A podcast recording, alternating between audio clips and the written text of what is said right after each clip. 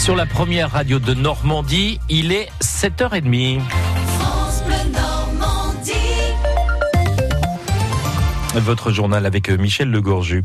Pas de changement de cap, mais Emmanuel Macron promet une nouvelle méthode. Le président de la République a présenté hier soir durant deux heures les mesures qu'il a choisies pour tenter de répondre aux gilets jaunes et aux revendications issues du grand débat national. Tout en demandant aux Français de travailler davantage, le président a confirmé plusieurs mesures sociales, baisse de l'impôt sur le revenu pour un montant de 5 milliards d'euros, garantir les pensions alimentaires pour les couples monoparentaux et la réindexation des retraites inférieures à 10 000 euros sur l'inflation. Emmanuel Macron. Dire que le travail paye, c'est aussi dire que le travail qui a été fait doit payer. Et là-dessus, je dois dire que les décisions que nous avons prises à l'automne, non seulement ont été mal comprises, elles ont été bien comprises, mais mal vécues. Elles ont été vues comme injustes et elles doivent donc être corrigées. C'est pourquoi au 1er janvier prochain, je souhaite que nous réindexions les retraites de moins de 2000 euros et qu'il n'y ait plus de sous-indexation de quelque retraite que ce soit à partir de l'année 2021. Je pense qu'il faut rebâtir cette clarté, cette lisibilité pour euh, nos retraités. Emmanuel Macron qui s'est dit par ailleurs prêt à abandonner son objectif qu'il avait fixé de supprimer 120 000 postes de fonctionnaires d'ici à la fin du quinquennat. Pas de fermeture d'écoles ni d'hôpitaux sans l'accord du maire. Rien en revanche sur la limitation de vitesse à 80. Le président a-t-il répondu aux premières revendications des Gilets jaunes, mouvement né de la contestation contre les prix des carburants et de la vie chère? Quelques semaines avant la première manifestation, souvenez-vous, le 17 novembre dernier, Jacqueline Moureau avait lancé un coup de gueule sur les réseaux sociaux.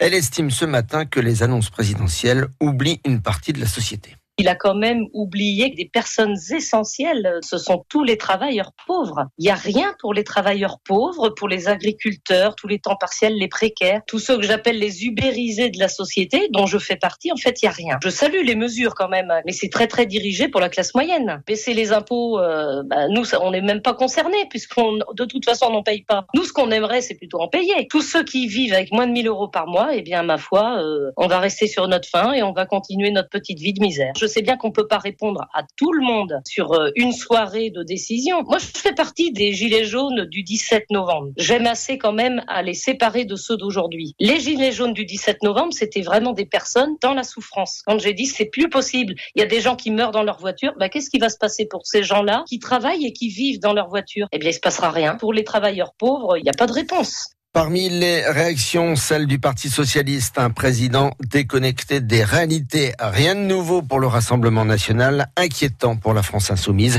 Invité à 8h15, Nicolas Gosselin, référent La République en marche dans le Calvados. Et vous l'avez compris, une matinée spéciale sur France Bleu, suite donc aux annonces faites hier soir par Emmanuel Macron. Vous entendez les réactions des uns et des autres et vous pourrez vous exprimer tout à l'heure à 8h20, juste après notre invité, nous faire part de vos réactions, de vos commentaires.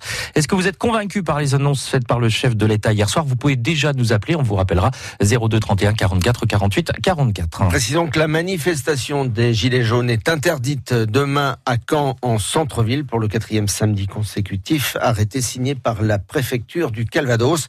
Par ailleurs, quatre nouvelles condamnations de Gilets jaunes hier à Caen. Les peines prononcées sont des amendes de 200 à 600 euros et de la prison avec sursis de 2 à 6 mois. Le plan social de Saint-Louis Sucre lancé par le groupe allemand Zucker. Un comité social et économique de l'entreprise avait lieu hier à Paris. Le numéro 1 mondial du sucre a donc décidé et confirmé l'arrêt de la production pour l'année prochaine à Cagny, mais aussi à Épeville dans la Somme et à Marseille. 130 postes menacés dont 74 dans le Calvados.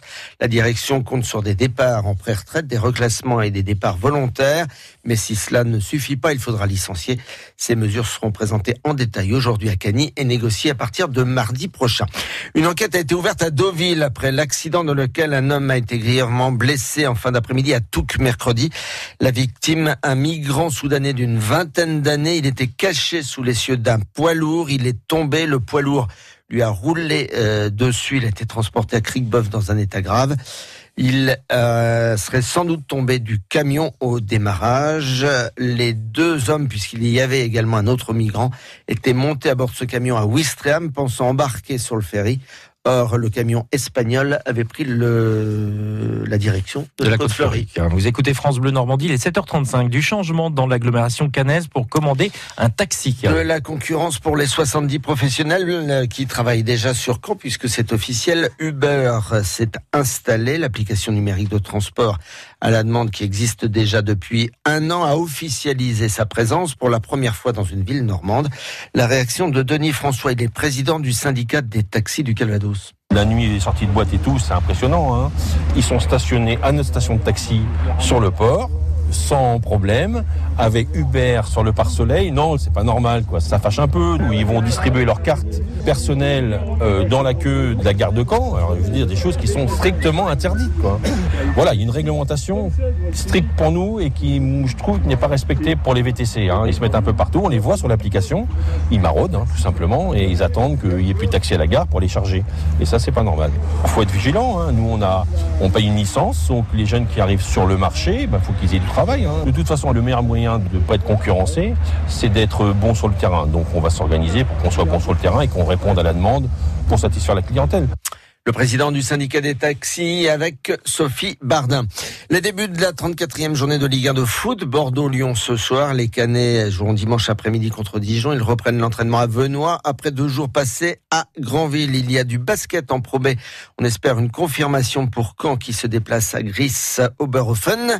Et puis l'avant-dernière journée de Pro League de handball, mais la dernière à domicile pour les Vikings de Caen qui affronte Limoges à 20h30 au Palais des Sports. Le Quintet à Vincennes, les pronostics d'Hervé Fortin, 8, 13, 11, 6, 16, 4 et 10.